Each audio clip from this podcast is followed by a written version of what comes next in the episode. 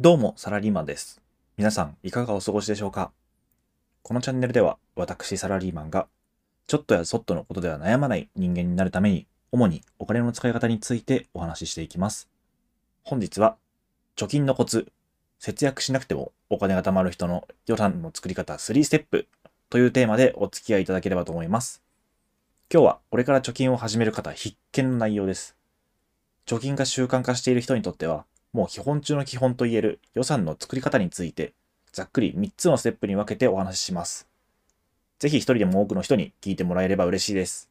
僕は昨年から本格的に貯金を始めたんですが、貯金を始めるにあたって絶対にしてはならないことがありました。それはついついお金を使いすぎてしまうことです。サラリーマンが手元に残るお金を増やすには、支出のコントロールが必須です。収入の大半を占めるお給料は会社が決めるものですから、自分の努力では大きく変えられない人がほとんどです。なので、出ていくお金をできるだけ減らすことによって、手元に残るお金をできるだけ増やすのがセオリーです。まあそんなことは分かってるんですよ。そこでふと、ではなぜ使いすぎてしまうのか。それは自分がいくら使えるのか分かっていないからです。そこで僕は月の初めに予算を作って使いすぎを克服することにしました。今日は1年間で100万円の貯金に成功するまで試行錯誤をし続けてたどり着いた驚くほどシンプルな予算の作り方を3ステップに分けて紹介します。それでは早速行きましょう。まずは自分が支払っている固定費と変動費を整理します。固定費は何もせず生きているだけでも毎月かかるお金です。例えば僕は家賃、携帯代、サブスク代などを固定費として考えています。変動費は自分の暮らしぶりによって金額が変わるお金です。代表的なもので言えば、交際費、食費、交通費、これらが変動費になるかなと思います。僕は固定費以外は変動費というふうに考えています。では、固定費から先に把握しましょう。固定費を優先する理由は、調べればすぐわかるからです。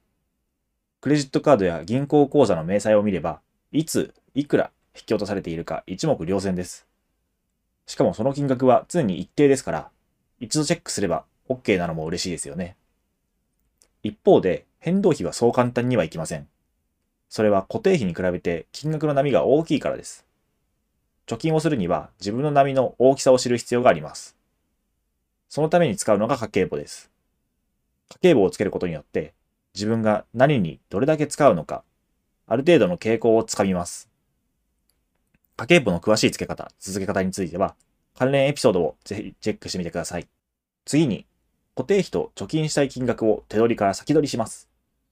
固定費はどんなに派手に生活しようが、質素に過ごそうが、必ず出ていくお金ですから、先に取っておきます。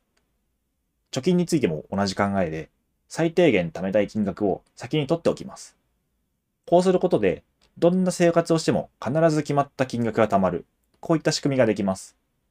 また、払う予定のお金があらかじめ分かっていれば、お金を使いすぎることもなくなります。この先取りで貯金を確実に増やしていく考え方については、別エピソードでお話ししておりますので、参考になれば嬉しいです。最後に、固定費と貯金を引いて残ったお金を、変動費のジャンルごとに分けていきます。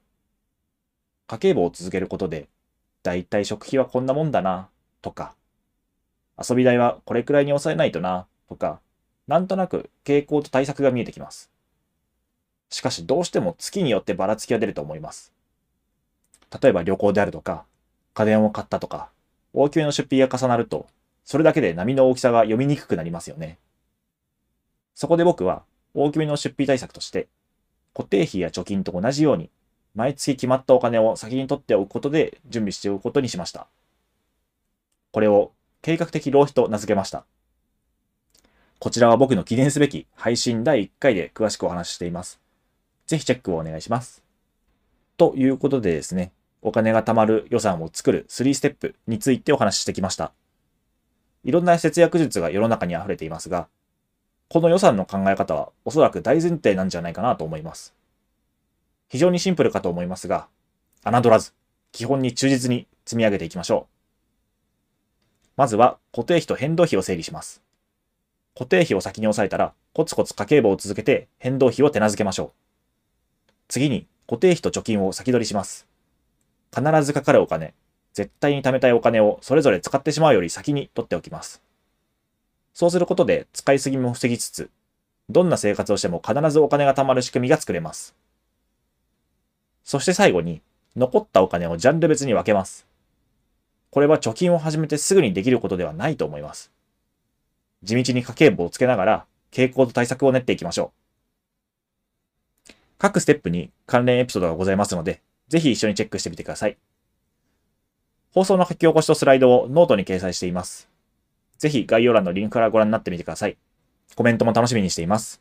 ここまで聞いてくださった優しい皆さん、ぜひ感想を伺えればと思います。それではまた、ありがとうございました。